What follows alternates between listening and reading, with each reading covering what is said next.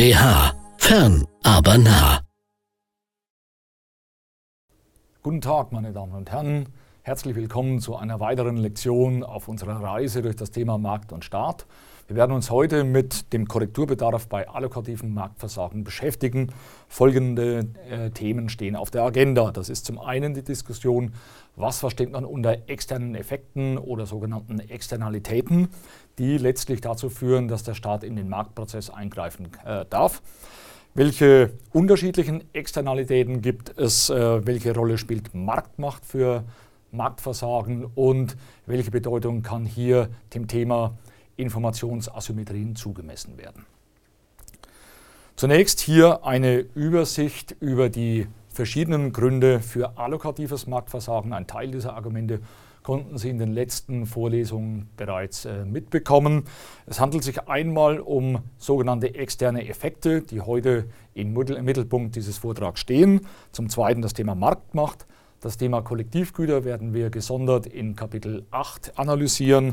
Wir werden uns hier auch kurz mit Informationsmängeln beschäftigen, Informationsmängeln, die dann auch zu staatlichen Eingriffen führen können.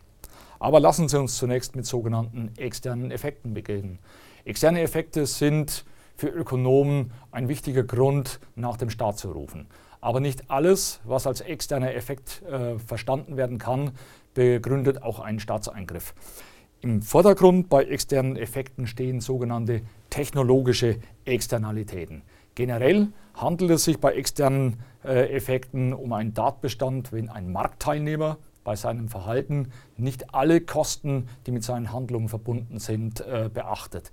Bei technologischen externen Effekten ist das ein Problem. Es ist kein Problem bei sogenannten indirekten Externalitäten wie pekuniären oder psychologischen Externalitäten.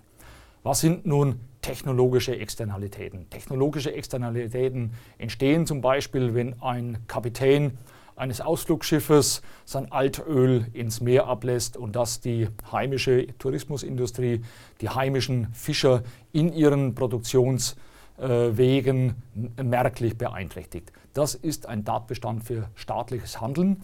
Der Kapitän betrachtet nur seine eigenen privaten Kosten. Er missachtet, er nimmt in sein Verhalten nicht auf, welche Art von sozialen Kosten entstehen.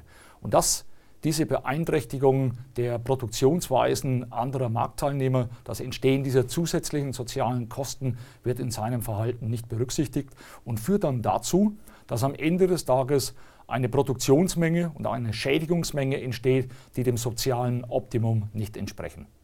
Das ist anders bei sogenannten pekuniären äh, äh, externen Effekten.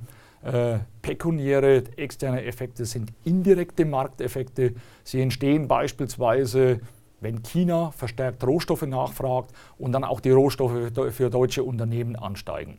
Die Rohstoffpreise für deutsche Unternehmen ansteigen. Diese pekuniären Effekte sind Markteffekte. Sie sind indirekte Markteffekte und rufen von daher nicht nach staatlichen Eingriffen. Das ist genauso bei psychologischen Externalitäten. Psychologische Externalitäten entstehen beispielsweise, wenn ich mir ein neues Auto kaufe und mein Nachbar darunter leidet, weil er möglicherweise Neid empfindet oder sich darüber freut, freut, weil es mir gut geht. Diese Tatbestände rufen auch nicht nach dem Staat. Es sind indirekte Effekte. Im Falle psychologischer externer Effekte liegen sie in der Marktbewertung der Wirtschaftssubjekte und begründen keinen staatlichen Eingriff. Wie schaut es mit dem Thema Marktmacht aus? Marktmacht und hier insbesondere der Fall des Monopols. Hier können wir zwei Fälle unterscheiden. Das ist einmal das Angebotsmonopol und zum Zweiten das Nachfragemonopol. Beim Angebotsmonopol äh, gibt es auf, auf der Angebotsseite einen, ein Unternehmen, das den Markt dominiert.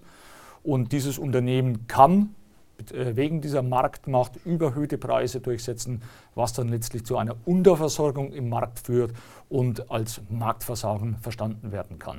Beim Nachfragemonopol haben Sie auf der Nachfrageseite ein strategisches Unternehmen, das diese Güter nachfragt. Sie haben möglicherweise eine Reihe von Firmen, die das anbieten, aber nur einen konkreten Nachfrager, der es nachfragt. Und auch dieser Fall kann mit Preisverzerrungen, Mengenverzerrungen einhergehen, die nicht dem, der einer Wettbewerbslösung entsprechen. Die Folgen von Marktmacht, hier im Falle des äh, Monopols, sind einmal auf der gleichen Marktseite, indem es nur ein Unternehmen gibt, das diese Marktseite dominiert, werden alle anderen äh, potenziellen Unternehmen ausgegrenzt. Sie können auf diesem Markt nicht aktiv werden. Und auf der anderen Marktseite gehen äh, Monopole, geht Marktmacht oftmals mit einer Ausbeutung der anderen Marktteilnehmer einher. Auch hier ist staatliches Eingriff, äh, äh, sind staatliche Eingriffe hilfreich, um gesunde Marktlösungen zu äh, realisieren. Das gilt es auch, wenn große As äh, Informationsasymmetrien bestehen. Wenn die Informationen auf beiden Seiten des Marktes sehr ungleich verteilt sind und Marktverzerrungen auslösen. Das können einmal Informationsverzerrungen zu Lasten der Nachfrager sein. Da ist die Angebotsseite erheblich besser über die Qualität der Produkte informiert. Das äh, Standardbeispiele sind hier der Gebrauchtwagenmarkt äh, oder auch Finanzprodukte. Es gibt aber auch die Verzerrungen, Informationsverzerrungen, Informationsasymmetrien zu Lasten der Anbieter wo die Nachfrageseite erheblich besser informiert ist als die Angebotsseite. Da ist äh, ein Standardbeispiel der Versicherungsmarkt. Warum führen solche Informationsasymmetrien zu Marktversagen? Sie führen zum Marktversagen, weil es zwei Phänomene gibt, die mit Informationsasymmetrien einhergehen. Das ist das Phänomen adverse äh, Selektion oder das Phänomen moralisches Risiko oder Moral Hazard.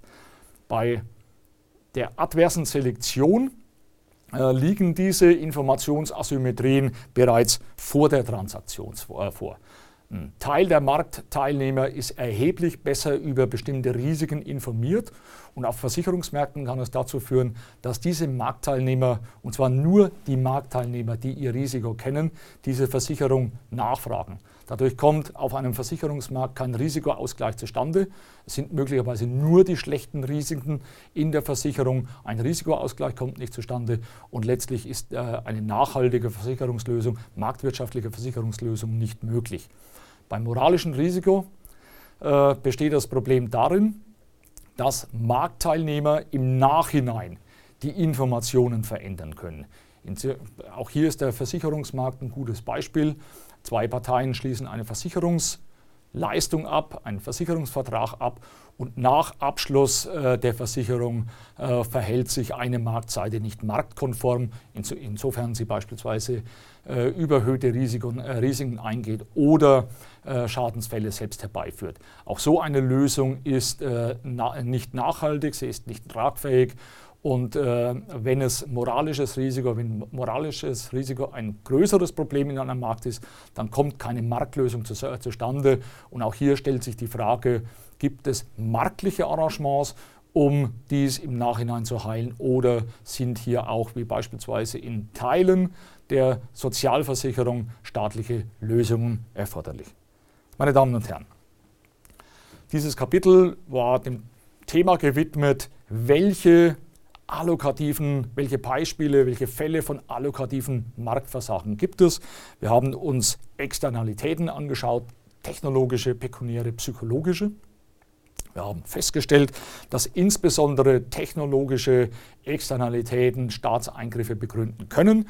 Wir haben uns mit dem Thema Marktmacht beschäftigt in, und äh, Informationsasymmetrien als eine möglichen Begründung für Staatseingriffe äh, diskutiert Informationsasymmetrien, die letztlich mit Problemen einhergehen, adverse Selektion, moralisches Risiko, die eine private Marktlösung torpedieren.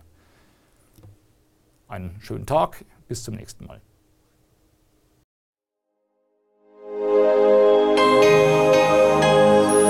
IUBH. Fern, aber nah.